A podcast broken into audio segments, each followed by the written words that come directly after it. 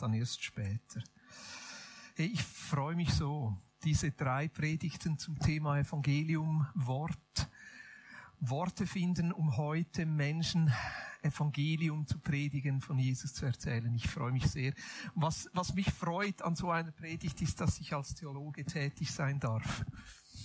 Also theologisieren finde ich etwas Großartiges einfach so theologische Gedanken machen. Und ihr könnt euch ja denken, dass ich für heute Morgen etwa predigt hätte für etwa drei Stunden.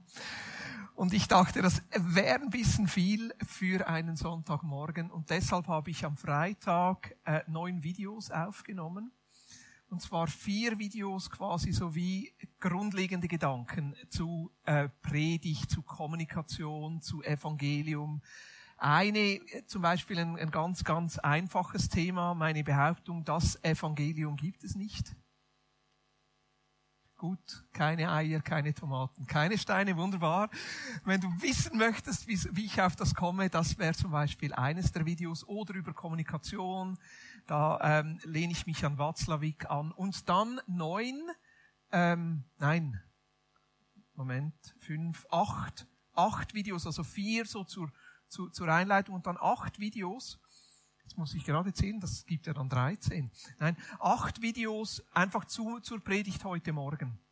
Einfach so verschiedene Aspekte, die ich da nochmal rausnehme, wo ich das Gefühl habe, hey, da wäre es gut, noch ein bisschen mehr dazu sagen zu können. Und damit ich das sagen konnte, habe ich das im Video gemacht. Da, da findet ihr auf YouTube, auf der Vinyadarau YouTube-Kanal findet ihr das oder eben auch in der neuen App. Und wenn ihr es über die App schaut, würde ich mich enorm freuen, wenn ihr eure Gedanken dazu, so Kommentare, euren Senf, eure kritischen Rückfragen, eure weiteren Gedanken einfach gleich auch in der App posten könnte. Vielleicht gibt das dann ganz spannende Diskussionen.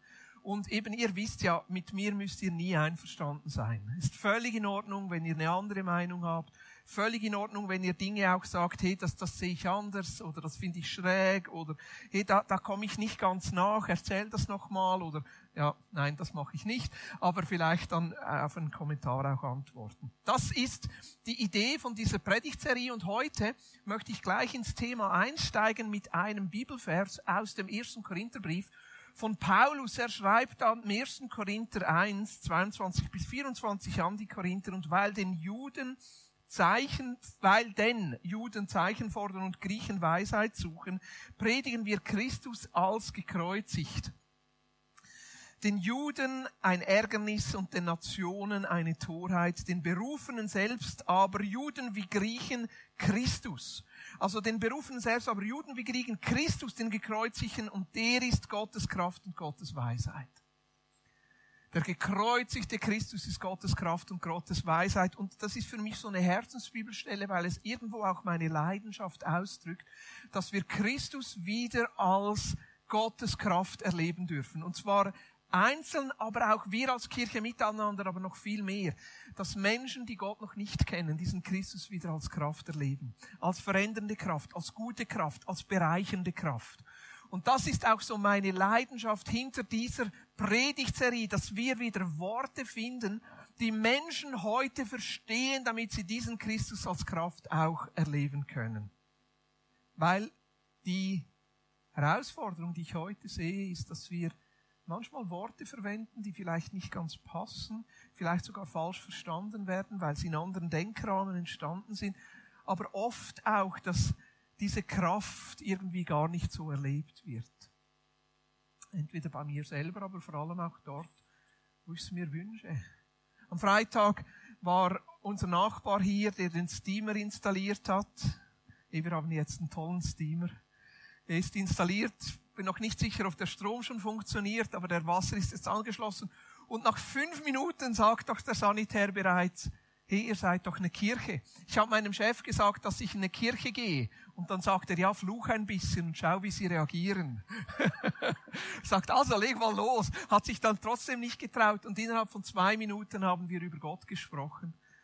Und ich, hab, ich wünsche mir so in diesen Begegnungen, dass dort Gottes Kraft reinkommt. Dass Gott Gottes Kraft reinkommt, wo jemand dann erlebt, dass dieser Gott wirklich, wirklich existiert. Ich habe ein Bild, das mich in dieser Predigt begleitet und dieses Bild Das ist ein Ausschnitt aus dem Isenheimer Altar und ich habe das als Bild gekauft, also nicht das Original, sondern einen Abdruck. Und das hängt bei mir im Büro und das habe ich von Karl Barth geklaut, weil Karl Barth hat das auch so gemacht. Als Theologe immer wieder diese Aufgabe zu haben, auf den kreuzigen Christus zu zeigen. Und das Bild ist ja wirklich witzig, weil der, der da rechts nebendran steht, das ist Johannes der Täufer. Also ist ja eigentlich gar nicht möglich, weil der war ja schon geköpft, als Christus dann am Kreuz hing. Also der konnte gar nicht dort sein. Aber dieser Ausspruch, und das steht dort rot neben ähm, dem, dem Johannes der Täufer, das ist das Lamm Gottes, das die Sünde der Welt wegnimmt. Also dieser Ausdruck, wo er auf Christus zeigt und die Jünger dann verstehen, aha, das ist der Messias und dann Christus nachfolgen. Und was ich lustig finde, seht mal den Finger von Johannes. Also so ein langer Finger kann man gar nicht haben. Es ist anatomisch gar nicht möglich. Also so, das ist wie Pinocchio. Aber bei ihm ist es ja, er zeigt auf die Wahrheit. Und ich glaube, das ist die Aufgabe von uns als Christen, dass unser Finger, wenn wir auf Christus zeigen, überlang wird. Weil wir da auf etwas zeigen, was einzigartig ist. Der gekreuzigte Christus, Gottes Kraft und Gottes Weisheit. Und das wäre eigentlich mein wichtigster Punkt. Du kannst alles andere an der Predigt vergessen, außer das. Evangelium ist Jesus. Es geht um Jesus. Um nichts mehr und nichts weniger. Es geht um Jesus. Um sein Leben und seine Botschaft, die in Kreuz und Auferstehung seinen Höhepunkt findet. Und so sagt Paulus dann den Korinthern und sagt ihnen, der gekreuzigte Christus ist Gottes Kraft und Gottes Weisheit. Kraft bedeutet, dass etwas passiert. Kraft bedeutet, dass sich etwas verändert. Kraft bedeutet, dass man etwas erleben kann. Also am Kreuz oder mit Christus am Kreuz geschieht etwas, was vorher nicht möglich war. Mit Christus am Kreuz ist jetzt etwas vorhanden, was vorher nicht da war. Was bedeutet das? Es bedeutet, dass Christus am Kreuz nicht nur ein Bild ist für einen Gott, der mitleidet, so wie es teilweise in der liberalen Theologie verstanden wird. Es bedeutet, dass Christus am Kreuz nicht nur ein Beispiel ist, dass unser Glauben auch bedeutet, dass wir unser Leben hineingeben. Also Christus ist nicht nur ein Beispiel, nicht nur eine Anschauung, nicht nur ein Bild, sondern es bedeutet, dass Christus Gottes Kraft ist, die ein Wendepunkt in unserem Leben sein kann die ein Wendepunkt in der Geschichte ist, dass mit Christus am Kreuz sich etwas grundlegend verändert hat. Und wenn wir Christus, und zwar den gekreuzigten Christus erleben, dass wir etwas erleben, was einzigartig ist, was verändernd ist, was einen fundamentalen Unterschied macht. Es geht um diesen gekreuzigten Christus. Evangelium ohne den gekreuzigten Christus ist nicht Evangelium. Glaube ohne diesen gekreuzigten Christus. Da fehlt was. Eigentlich, was fehlt? Es fehlt der Bass in einem guten Lied. Ich meine, ich staune immer über diese Bands, die einen Bassspieler haben. Ich denke immer, es ist ein bisschen ein Armer, dem haben sie nur vier Seiten gegeben. Nicht mal sechs Seiten wie der Gitarrist, nein, der hat nur vier Seiten. Ab und zu gibt es dann Bassspieler, die geben sich ein Upgrade, die haben dann fünf Seiten, aber eigentlich stehen sie hinter den Gitarristen und zupfen ein bisschen an ihren Seiten rum. Also in der Hierarchie einer Band ist ja klar der Leadsänger vorne. Dann der Gitarrist mit den Solos und dann ganz hinten Schlagzeuger und Bassist. Ich hoffe, ich beleidige hier niemanden. und so ist es doch auch mit dem gekreuzigten Christus im Evangelium. Es ist wie der Bass der sich durchzieht. Es ist wie der Grundbeat, der ein Lied erst speziell macht. Es ist wie dem, das alles den Boden gibt und ein Lied so diese spezielle Würze gibt. Also wenn der Bass nicht da ist, dann fehlt etwas. Es ist etwas da, aber auf der anderen Seite, und ihr merkt, ich komme langsam zum Ende meiner Worte, wenn es um Kraft geht, ist es so schwierig, das zu erklären. Es ist so schwierig, Bilder zu finden, weil Kraft muss man erleben. Kraft kann man nicht beschreiben. Man kann Analogien und Worte dafür finden, aber eigentlich geht es darum, diese Kraft zu erleben. Und wenn wir Evangelium predigen, ist es eigentlich immer diese Einladung, den gekreuzigten Christus, diese lebensverändernde Kraft zu erleben. Und gleichzeitig auch die Herausforderung. Was ist, wenn hier nichts passiert? Was ist, wenn der Mensch, dem ich jetzt diese Kraft anbiete, diese Kraft nicht erlebt? Und auch die Herausforderung an mich und meinen Glauben, ja, wo erlebe ich diese verändernde Kraft? Wo erlebe ich sie in meinem Leben? Und trotzdem, mit diesem überlangen Finger auf den gekreuzigten Christus zu zeigen und zu sagen, in diesem Kreuzesgeschehen, da ist eine Kraft, die alles verändern kann. Und schlussendlich auch alles verändert hat. Eigentlich ist es ja verrückt. Da gibt es so einen Juden, aufgewachsen in einem Dorf, das niemand kennt, von allen verachtet. Und drei Jahre wirkt er in einem Flecken der Erde, das eigentlich völlig unbedeutend ist zu dieser Zeit. Er schart zwölf komische Männer um sich herum. Einer verlässt ihn am Ende sogar noch. Er stirbt am Ende einen unsäglichen Tod, den Tod eines Verbrechers. Und nach drei Tagen munkeln so ein paar seiner Nachfolger, dass er auferstanden sei. Und aus dem heraus entsteht etwas, das die ganze Weltgeschichte verändert. Dass wir heute unsere Uhren danach stellen. Dass sich heute in unseren Gesetzen widerspiegelt dass heute wir überhaupt von einem Individuum sprechen, geht auf den zurück, dass wir Menschenrechte und Menschenwürde haben. Kannst du sagen, ja, vielleicht hätte sich das alles auch entwickelt, aber hey, das sind die Errungenschaften von diesem gekreuzigten und auferstandenen Christus. Und egal, ob irgendjemand an diesen Gott und an diesen Christus glaubt, es ist diese verändernde Kraft, die sich im Leben von jedem von uns widerspiegelt. Noch viel mehr, wenn wir persönlich diesem gekreuzigten und auferstandenen Christus begegnen. Christus, so heißt es hier in diesem Vers, ist Gottes Kraft und Gottes Weisheit. Gottes Weisheit. Zu dem habe ich ein bisschen mehr zu sagen. Weil über Weisheit kann man sprechen, über Kraft zu der kann man nur einladen. Aber was bedeutet Weisheit? Ich glaube, Weisheit bedeutet, dass wir das, was geschehen ist am Kreuz, eben auch in Worten erklären können. Evangelium predigen bedeutet, Worte zu finden, die jemand heute versteht, wieso Christus am Kreuz sterben musste und was am Kreuz passiert ist. Die Schwierigkeit, die wir haben, ist, dass in den ganzen Glaubensbekenntnissen das nicht vorkommt.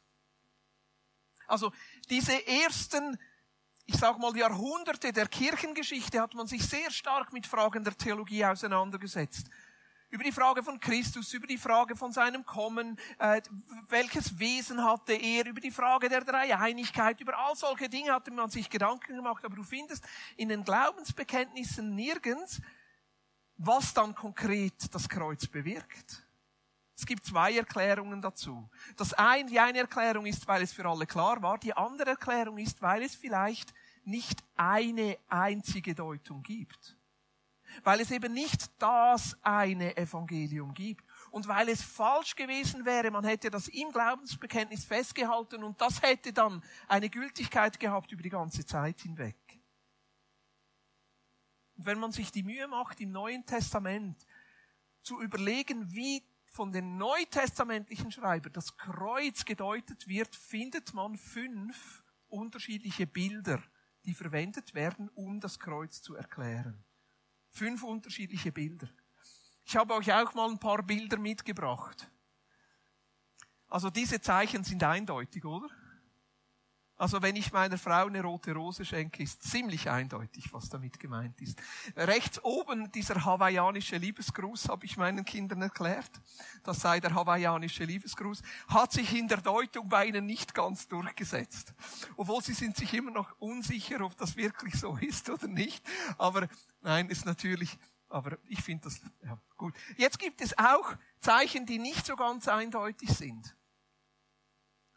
Also rechts oben der, der nickt. Wenn du nach Nordmazedonien oder in Teilen von Albanien bist und jemand zu dir so macht, dann bedeutet das Nein. Ja, Im Albanischen sagt man noch Jo. Das bedeutet Nein. Und Po, das bedeutet Ja. Ja, schwierig, oder? Also ich war am Anfang ganz schön verwirrt. Also es gibt auch Zeichen, die nicht so eindeutig sind. Rechts oben, wo wir so machen, in gewissen Teilen im Nahen Osten ist das was sehr, sehr Unanständiges, wenn du so machst. Was genau erkläre ich nicht. Oder auch das hier. Wenn wir so machen, ist klar, was das heißt, oder? Also, du spinnst. Auch in anderen Teilen der Welt heißt das, hey, gib mir Zeit, ich muss zuerst nachdenken. Also ist nicht so eindeutig. Und so ist es eigentlich auch komm, wir machen das wieder weg. so ist es auch, wenn es um die Deutung des Kreuzes geht. Die Deutung, wieso ist Christus gestorben, wofür ist Christus gestorben, was bedeutet diese Weisheit des Kreuzes. Da gibt es fünf Bilder, die das Neue Testament uns anbietet. Und ich finde das ein Riesenschatz. Ich finde das ein Riesenschatz, ein Vorteil, weil das bedeutet auch, dass wir individuell auf Menschen eingehen können und diese Kraft, die in ihrem Leben wirksam werden kann, anpassen kann auf ihre Not, auf ihr Leben und auf ihre Lebenssituation, wo sie drinstehen.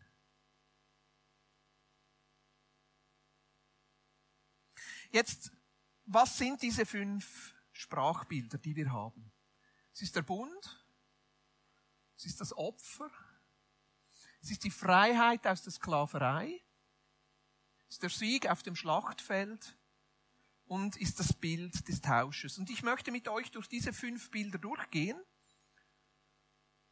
und möchte mit euch dann kurz überlegen und sagen, okay, ist das ein Bild, das wir heute kennen und wo gäbe es für Evangelium predigen dann wie einen Anknüpfungspunkt?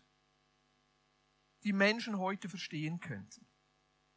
Also das erste Bild, das, die erste Deutung ist, Christus ist am Kreuz gestorben und schafft damit einen neuen Bund.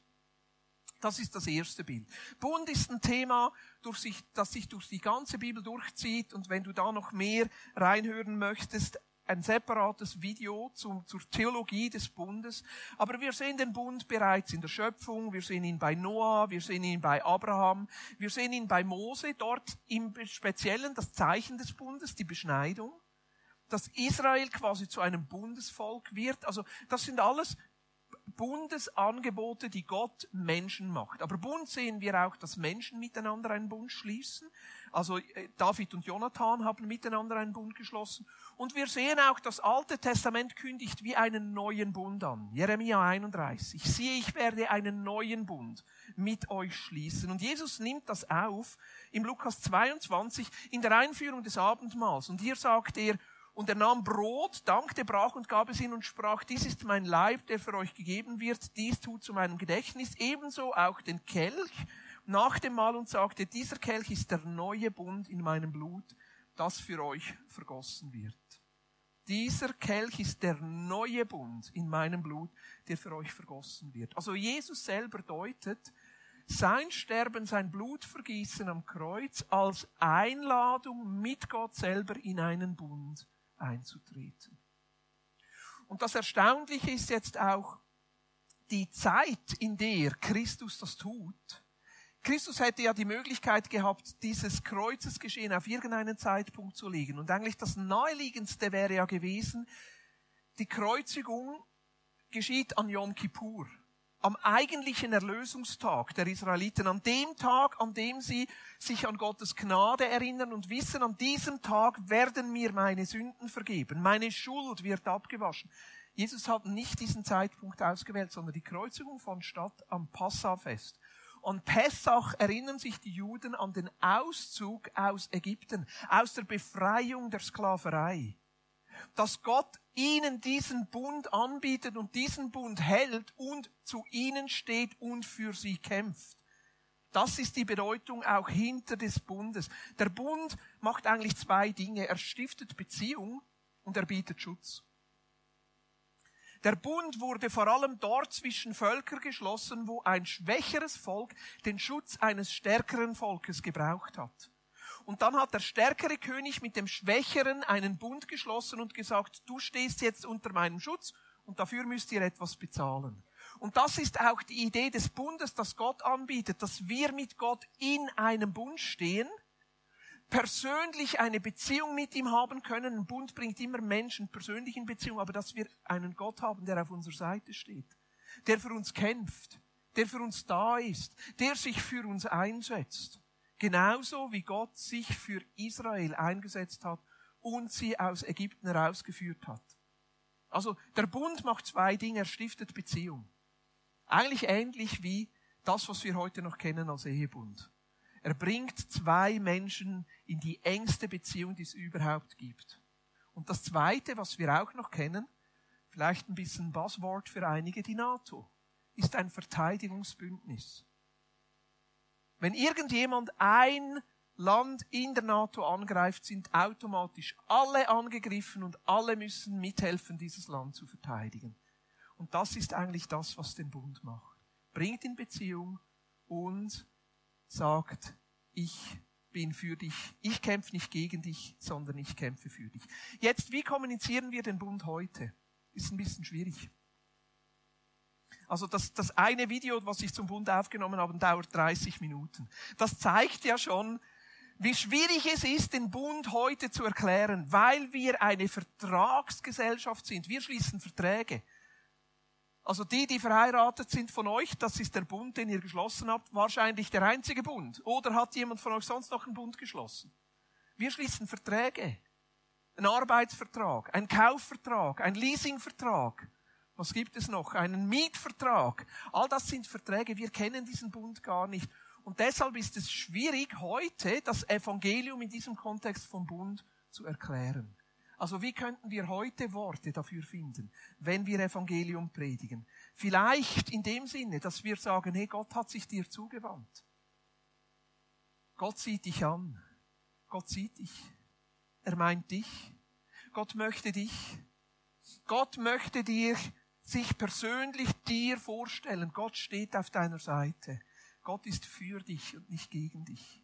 Es gibt Menschen, die fühlen sich von Gott gestraft. Es gibt Menschen, die denken, sie stehen immer auf der Schattenseite des Lebens und ihnen zusprechen zu können, hey, Gott, Gott ist für dich. Gott ist für dich, nicht gegen dich. Gott sieht dich. Und Gott möchte Teil deines Lebens sein. Das kann Evangelium, gute Nachricht für Menschen sein. Was ist die zweite Deutung vom, äh, vom Neuen Testament her für das Kreuz, dass Jesu Tod am Kreuz ein Opfer ist. Das finden wir im Hebräer 9, Vers 27 bis 28. Hier heißt es, und wie es den Menschen bestimmt ist, einmal zu sterben, danach aber das Gericht, so wird auch der Christus, nachdem er einmal geopfert worden ist, um vieler Sünden zu tragen, zum zweiten Mal ohne Beziehung zur Sünde denen zum Heil erscheinen, die ihn erwarten das Opfer. Das ist oft die Bedeutung, die für uns aktuell noch im Vordergrund steht. Christus hat ein Opfer gebracht in irgendeiner Form. Was bedeutet das Opfer aus Sicht des Alten Testamentes? Also zu dieser Zeit gab es keine Religion, die nicht ohne Opfer auskam. Opfer gehörte einfach zu jeder Religion dazu. Man hat geopfert, Tieropfer, ja, und auch heute sprechen wir manchmal noch davon, ein Opfer zu bringen. Ja, ich muss etwas opfern. Und das ist auch eine Sprache jetzt nicht im Sinne von Tieropfer, aber eine Sprache, die man heute versteht. Der Superheld, der ein Opfer bringt. Vielleicht sich sogar selber opfert. Oder auch heute das Bewusstsein, dass wir als reiche Nation ein Opfer bringen müssen, damit Gerechtigkeit in dieser Welt kommt. Indem wir zum Beispiel etwas aufgeben und teilen. Das ist etwas, was man versteht. Was man nicht versteht, ist der Zusammenhang zwischen Opfer und Sündenvergebung. Das ist ein Zusammenhang heute, der nicht mehr logisch ist.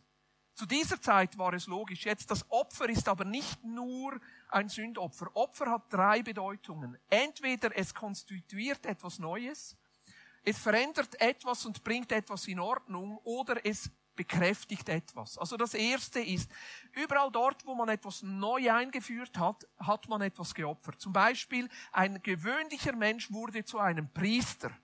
Da braucht es dazu ein Opfer. Damit etwas Unheiliges heilig wird, damit etwas neu wird, damit diese Person jetzt ganz Priester wird, musste man etwas opfern. Auch damit der Bund besteht, musste man ein Opfer bringen. Also ein Opfer bedeutet, es kommt etwas Neues. Ein Opfer bedeutet auch, es wird etwas korrigiert. Eben das eigentliche Sündopfer. Da ist Sünde da, es wird geopfert und jetzt ist es heilig. Und das dritte, es wird etwas bekräftigt.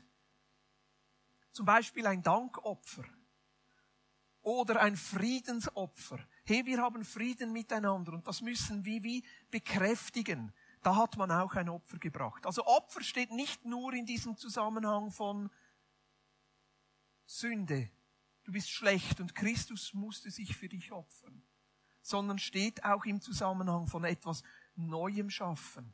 Was könnte die Botschaft sein für Menschen heute, wenn wir ihnen Evangelium predigen, aus dieser Deutung heraus?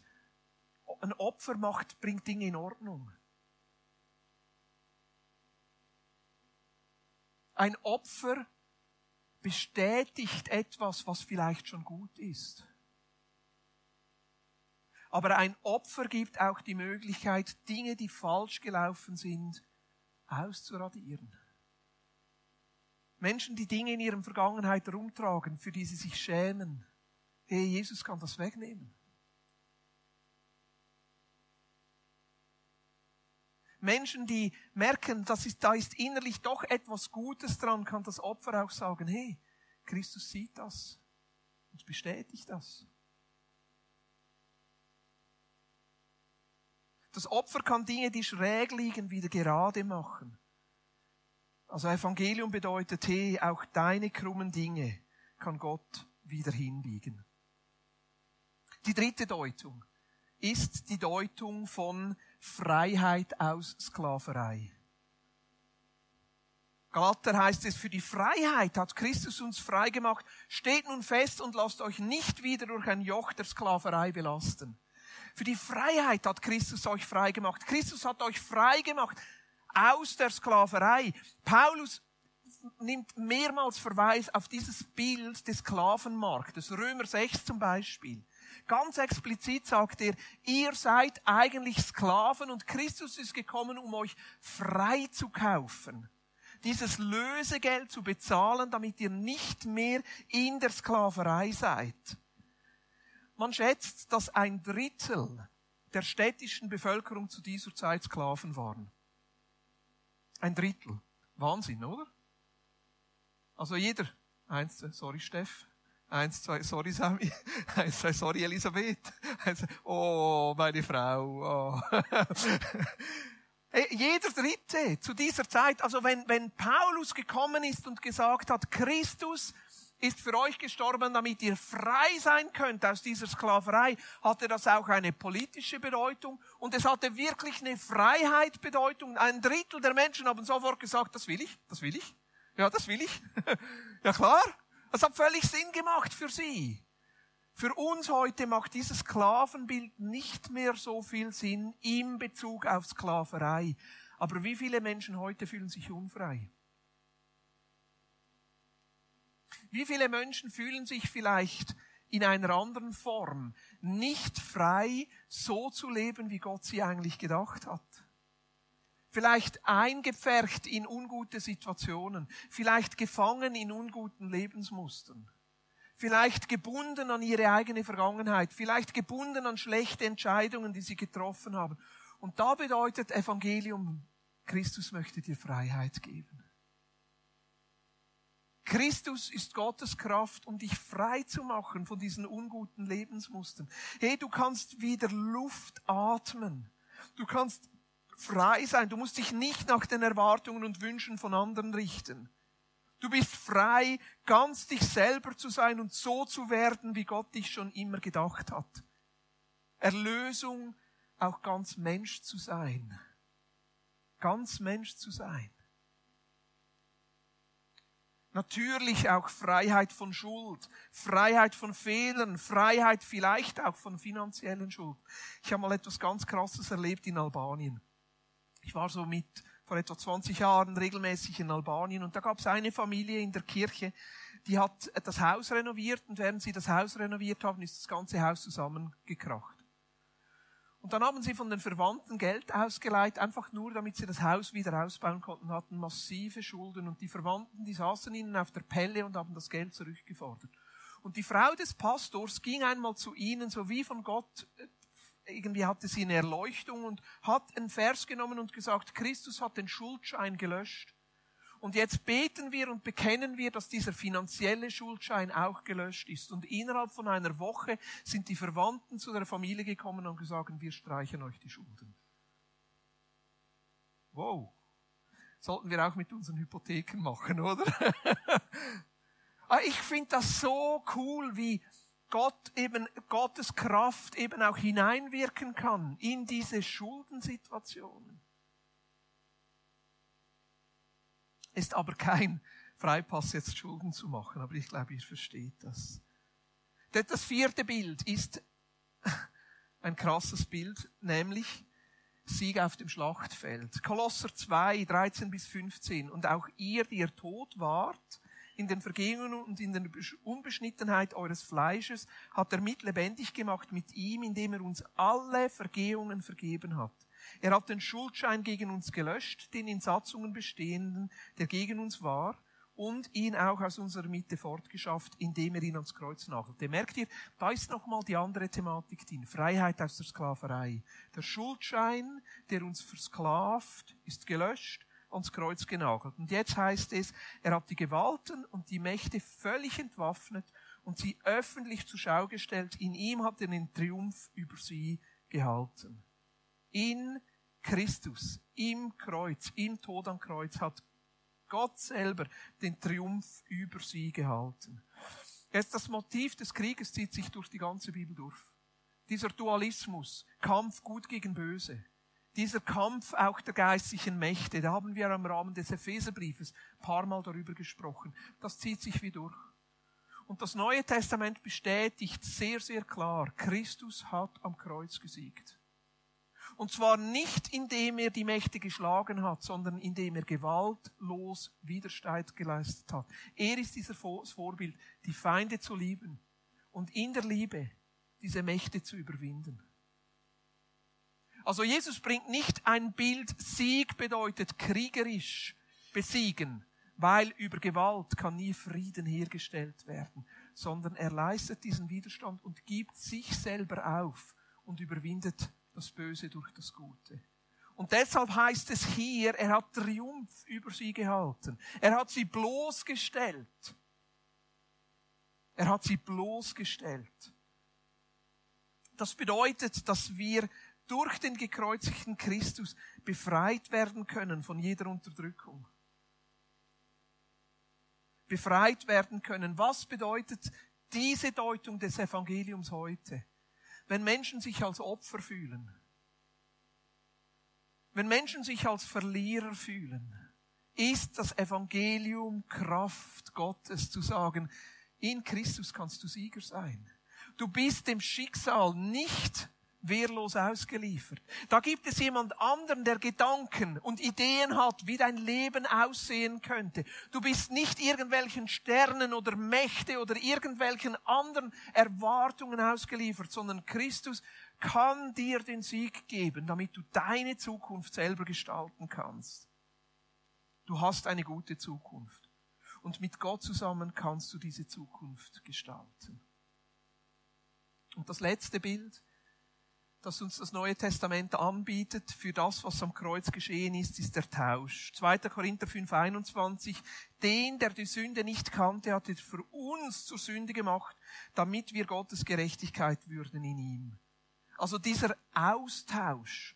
Jetzt in dieser Bibelstelle natürlich vor allem auf die Sünde bezogen. Unser sündhaftes Wesen wird ausgetauscht und wir übernehmen Gottes Wesen, aber eigentlich das Bild, das das Neue Testament uns anbietet, ist ein viel umfassendes Bild, nämlich, dass der alte Adam ersetzt wird durch einen neuen Adam, einen neuen Menschen. Und Christus ist der neue Adam. Und wir können jetzt hineintreten in diese Segenslinie des neuen Adams. Und was bedeutet das für Menschen heute? Wenn du jemanden triffst und mit jemandem zu tun hast, der sagt, hey, eigentlich, ich möchte ausbrechen aus meinem Leben. Ich möchte noch mal von vorne beginnen können. Ich möchte ein neues Kapitel aufschlagen. Ist das gute Nachricht?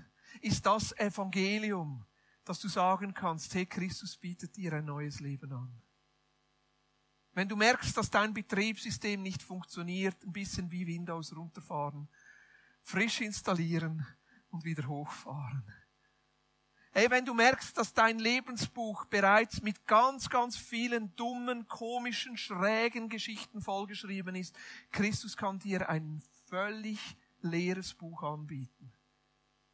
Nicht nur ein neues Kapitel, sondern ein neues Buch. Ein neues Lebensbuch. Was vergangen ist, ist vorbei. Es kann neu werden. Diese fünf Deutungen sind nicht meine Interpretation, sondern findet ihr direkt in der Bibel selber. Sind angelegt im Alten Testament mit den Geschichten, die uns Inhalt und Bilder geben und werden aufgenommen an verschiedenen Orten und verschiedenen Schreiber im Neuen Testament. Der Bund, das Opfer, die Freiheit aus der Sklaverei, der Sieg auf dem Schlachtfeld, der Tausch. Und wir sind so wie Johannes der Täufer mit dem überlangen Finger, die immer wieder auf Christus als den Gekreuzigten zeigen und sagen, das steht dir zur Verfügung. Das steht dir zur Verfügung. Bund könnte bedeuten, und das ist jetzt meine Interpretation im Sinne von, wie könnten wir Worte finden, um jemandem heute das verständlich zu machen, bedeutet für mich heute das Angebot, hey, du kannst Gott persönlich kennenlernen und mit ihm leben. Er ist für dich, nicht gegen dich. Opfer bedeutet, hey, Jesus bringt alles in Ordnung. Wenn du Unordnung hast in deinem Leben, Christus bringt Ordnung. Freiheit aus Sklaverei bedeutet für mich heute, du kannst ganz der Mensch werden, zu dem Gott dich gedacht hat. Sieg auf dem Schlachtfeld bedeutet für mich, auch wenn du dich als Verlierer fühlst, und dich dem Schicksal ausgeliefert fühlst, kannst du eine Zukunft haben, die du mit Gott gestalten kannst. Und Tausch bedeutet, du darfst nochmal neu anfangen.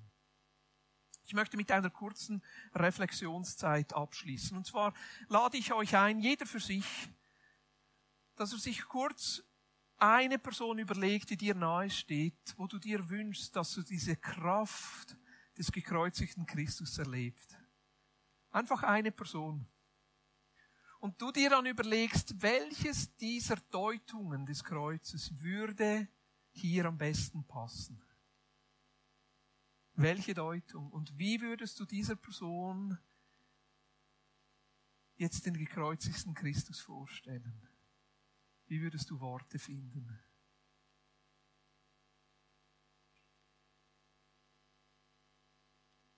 Am einfachsten schließt du deine Augen und stellst dir diese eine Person vor.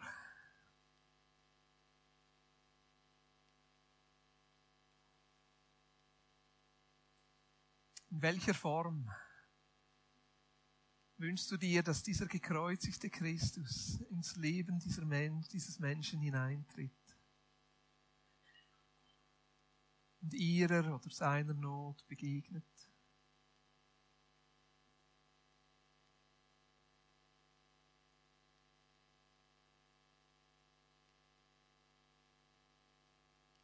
Stell dir einfach diese Person jetzt vor und ich möchte, dass du in Gedanken jetzt dieser Person einfach dieses Evangelium zusprichst. Mit Worten, die du denkst, die passen jetzt für diese Person.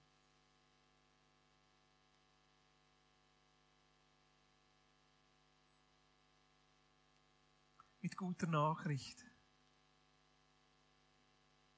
Mit dieser Kraft zur Veränderung.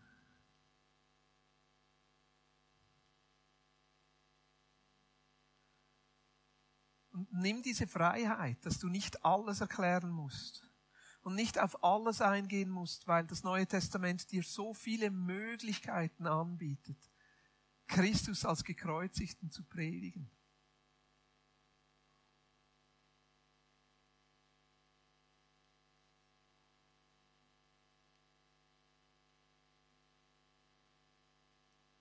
Nimm dir einen kurzen Moment und bete einfach für diese Person dass sie die Kraft, die in dem Kreuz und in der Auferstehung liegt, erleben darf.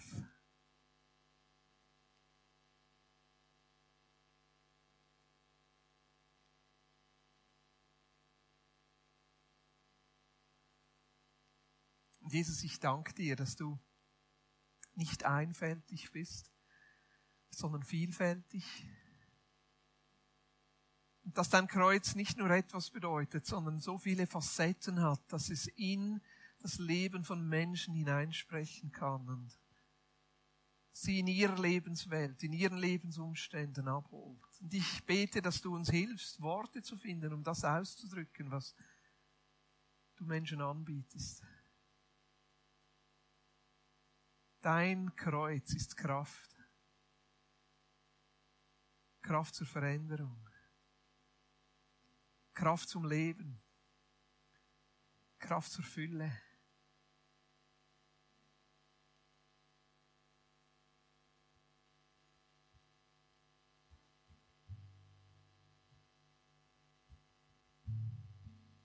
Dieses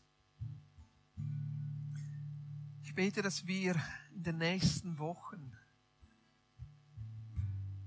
uns da neu öffnen können, sowohl für deine Kraft wie auch für deine Weisheit.